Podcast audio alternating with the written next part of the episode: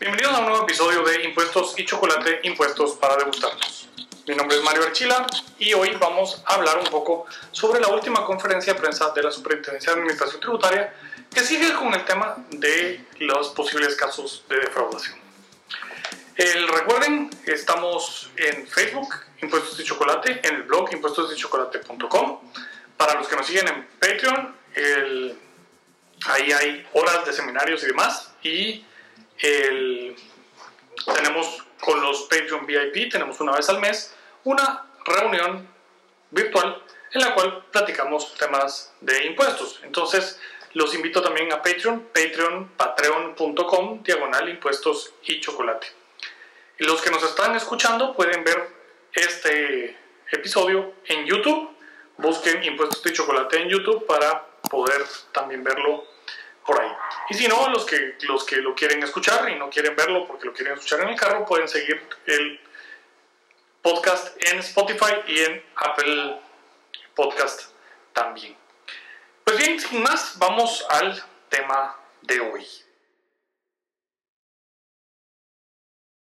La conferencia de prensa de esta última semana del mes de abril del 2021 por el Superintendente de Administración Tributaria toca varias cosas. Hoy voy a hablar solamente de dos temas. El primero de los temas es que está diciendo que le pide a los contribuyentes que usen ya ese verificador integral que se pone a disposición. Esto básicamente es una aplicación en el portal y uno pone el, el número de la factura o el NIT o algo así y aparece si ese contribuyente está cumpliendo. Eh, y luego el superintendente y el video que pasó en la, en la eh, conferencia de prensa indica y, digamos, literalmente eh, me asustó, pero pide que no se acepte la factura si el contribuyente presenta incumplimientos. Y luego dice el video, y lo tiene una digamos, alguna gráfica que sale ahí en el video ese del, verificador integral, de la promoción del verificador integral, evita inconvenientes en el cumplimiento de tus obligaciones tributarias. Entonces, ¿qué llama la atención y qué es lo que me asusta? Bueno, primero, el, el hecho de que el verificador diga si un contribuyente paga o no sus impuestos según ellos correctamente, si presenta o no esas... Eh, incumplimientos o esos omisos. Bueno, eh, fuera del tema de que los omisos no existen en la legislación, sea, eso no es una cosa existente, el artículo 30 de la Constitución, y vamos a, buscarlo aquí y lo vamos a leer, el artículo 30 de la Constitución establece que es punible revelar el monto de los impuestos pagados, utilidades, pérdidas, costos y cualquier otro dato referente a las contabilidades revisadas a personas individuales jurídicas, con excepción de los balances generales cuya publicación ordene la ley. Eh, y los documentos o informaciones obtenidas con violación de este artículo no producen fe ni hacen prueba en juicio. Entonces, que se le diga a un tercero, que es el que está revisando la información, que, que hay un eh, contribuyente con incumplimientos en el pago de sus impuestos, viola, desde mi perspectiva, el artículo 30 de la Constitución. Porque evidentemente esto es un derecho, la confidencialidad de la información del contribuyente, del ciudadano, es un derecho y la administración no puede hacer interpretaciones restrictivas respecto a los derechos, sino que tiene que hacerlas de manera extensivas, dándole el derecho constitucional la mayor amplitud posible. Y por eso se protege de no informar a un tercero sobre esos eh, omisos. Ese es el primer punto. El segundo punto dice entonces que se recomienda no aceptar la factura. Yo me digo, ¿de verdad la administración tributaria está diciendo esto? O sea, está llegando a, decir que no se acepte una factura que uno ya tiene emitida en la mano. ¿Y por qué me sorprende tanto? Porque para poder verificarlo, bueno, está ahí. Eh, el, el, documento ya se emitió. Pero la ley del IVA, en el artículo 34, lo que dice es que la factura se emite en el momento que se entregan los bienes o se emite en el caso de servicios en el momento que se pagan los bienes. Y si yo ya le pagué el servicio a alguien y ya me entregó la factura, ¿cómo no voy a aceptar la factura? Si yo ya recibí el inventario de alguien y lo tengo ahí y me dio la, y me dio la factura y tengo el inventario y ya está a la venta, y es más, ya vendí parte de ese inventario cuando hago la verificación al momento de hacer las declaraciones del IVA, ¿cómo voy a devolver la factura si ya, yo ya completé la transacción? Lo que está proponiendo la Administración Tributaria con el verificador es ridículo, pero ridículo de verdad no, no, no tiene ningún fundamento legal y, y, desde mi perspectiva tampoco tiene fundamento constitucional. Está violando la constitución dando esa información de que alguien no, no está cumpliendo y al mismo tiempo está violando la ley del IVA diciendo que no se acepta la factura cuando los momentos de entrega de la factura son clarísimos. Si alguien tiene un incumplimiento, es obligación de la administración tributaria el ir, verificar y sancionar al que tiene el incumplimiento. Y luego eso que dice, evita inconvenientes en el cumplimiento de tus obligaciones tributarias, pero por favor, la administración tributaria no conoce la ley. Vamos a lo, que dice el artículo 29 de la ley del IVA. Los contribuyentes afectos al impuesto de esta ley están obligados a emitir con caracteres legibles y permanentes por, por medio electrónico para entregar al adquirente y a su vez es obligación del adquirente exigir y retirar los siguientes documentos. Facturas, la obligación tributaria, la obligación tributaria del receptor es llevarse el documento. Entonces, no hay ningún incumplimiento. Hay incumplimiento si pretende haber hecho el pago y devolver una factura. Hay incumplimiento si pretende tener los bienes devolver una factura y que el otro se arregle antes de yo aceptarle la factura. Ahí hay incumplimiento. Pero el incumplimiento de llevarse la factura, recoger la factura es obligatorio.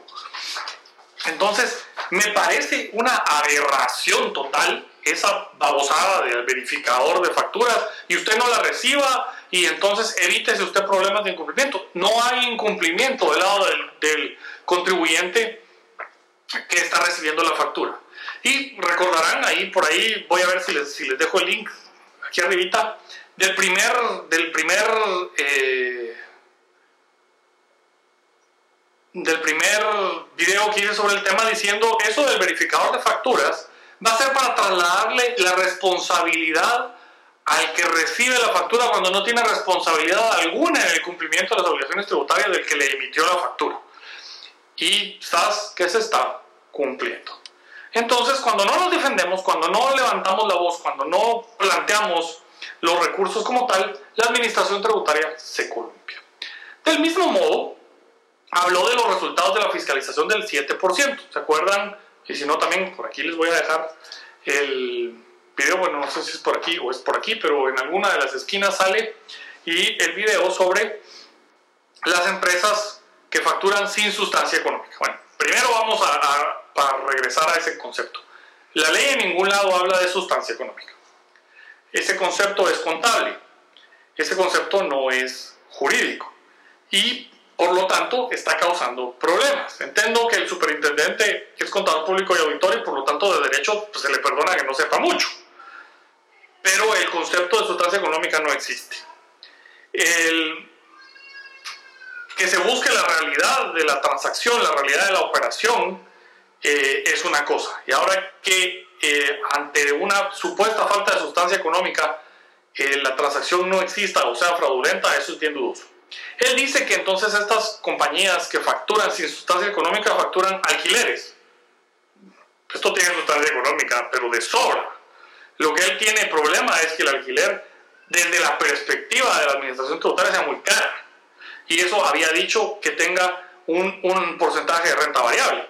todos los centros comerciales decentes del país tienen un porcentaje de la renta calculado sobre las ventas de los locales que están dando en arrendamiento, sobre el el arrendatario. Y se les pide reporte mensual de ventas y sobre eso se establece el monto de renta pagada. O sea, eso es, eso es así, eso es de mercado. Y luego habla de estudios honorarios, servicios de personal, servicios de logística.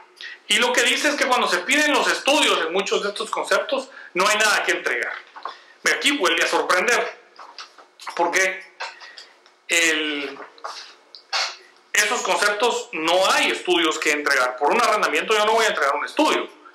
y tampoco tengo ninguna obligación, no existe ninguna obligación legal de yo tener registrados los inmuebles que estoy dando en arrendamiento a valor de mercado. No existe esa obligación. Por lo tanto, puedo tener valores históricos registrados y estar dando arrendamientos en valor de mercado. Y el valor es la capacidad que tiene un, un inmueble de, de generarle algo a, la persona. Entonces, el, perfectamente lo puedo, lo puedo hacer y el precio, que el precio sea el que le moleste, eh, digamos, no, tiene nada que ver con que sea defraudatorio o no. Luego, el, lo que se deberían de, de preocupar es en ver la ley para ver qué pueden pedir, porque una persona en el comercio no está preocupada por la documentación y los soportes documentales que hay que entregarle a la administración en general. ¿Por qué? Porque eso es un estorbo, totalmente un estorbo. Y lo que la administración tributaria debe buscar es la realidad, no actuar sobre supuestos y sobre supuestos formales y documentales que no tienen mucha sustancia para sostener que hay una defraudación. El impuesto sobre la renta en el artículo 21 cuando habla de gastos deducibles dice que son deducibles los honorarios, comisiones o pagos de gastos deducibles por servicios profesionales, asesoramiento técnico financiero o de otra índole, prestado en el país o desde el exterior. Aquí tenemos entonces que hay honorarios, hay comisiones, hay pagos de gastos deducibles por servicios profesionales, o sea, puedo contratar servicios profesionales en cualquiera de los rubros de gastos deducibles, asesoramiento técnico, asesoramiento financiero, o de otra índole. O sea, hay seis tipos de gastos deducibles en el numeral 23 del artículo 21. Y luego dice la segunda parte que se entiende como asesoramiento todo dictamen, consejo o recomendación de carácter técnico o científico presentados por escrito y resultantes del estudio pormenorizado de los hechos o datos disponibles. Entonces vamos a poner un ejemplo porque con los ejemplos al absurdo a veces es más fácil entender. Si yo tengo honorarios y le cobro honorarios a una persona, yo no tengo por qué darle un dictamen por escrito. Y vamos al caso más extremo. Ustedes van a una consulta médica. El médico les emite una factura por honorarios. Los honorarios son por el ejercicio de una profesión liberal. Ese es el concepto de honorario. Es la retribución que tiene un profesional liberal por lo que hizo.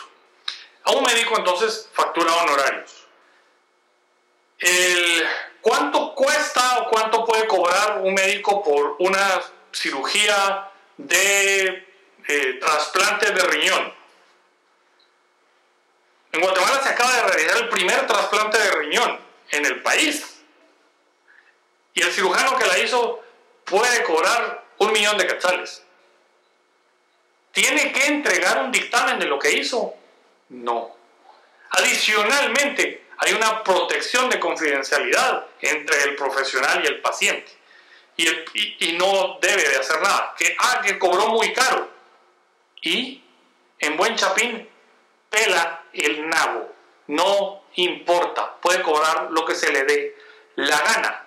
Económicamente, ¿tiene justificación? Sí. Yo estoy poniendo mi vida en las manos del cirujano y espero que ese cirujano sea el Leonardo da Vinci, el Miguel Ángel y el Donatello de la cirugía y me salve la vida. Y si para eso le tengo que pagar un millón de quetzales, porque es el único que lo puede hacer, perfecto. Ahí está el valor de lo que está cobrando. Entonces pedir un dictamen por escrito para justificar honorarios no tiene base legal para asesoramiento técnico financiero de otra índole, sí, por asesoramiento. Pero también una persona llega conmigo, siendo yo abogado, y me hace una consulta respecto a, mire, sucedió tal cosa, ¿usted cree que cometí un delito, sí o no? Y le digo, analizando lo que me está contando, los documentos que me está trayendo, las fotos, los videos y demás, sí, usted cometió un delito. Ah, bueno, gracias. Usted me puede defender y yo le contestaré, sí o no, dependiendo de las circunstancias que sean.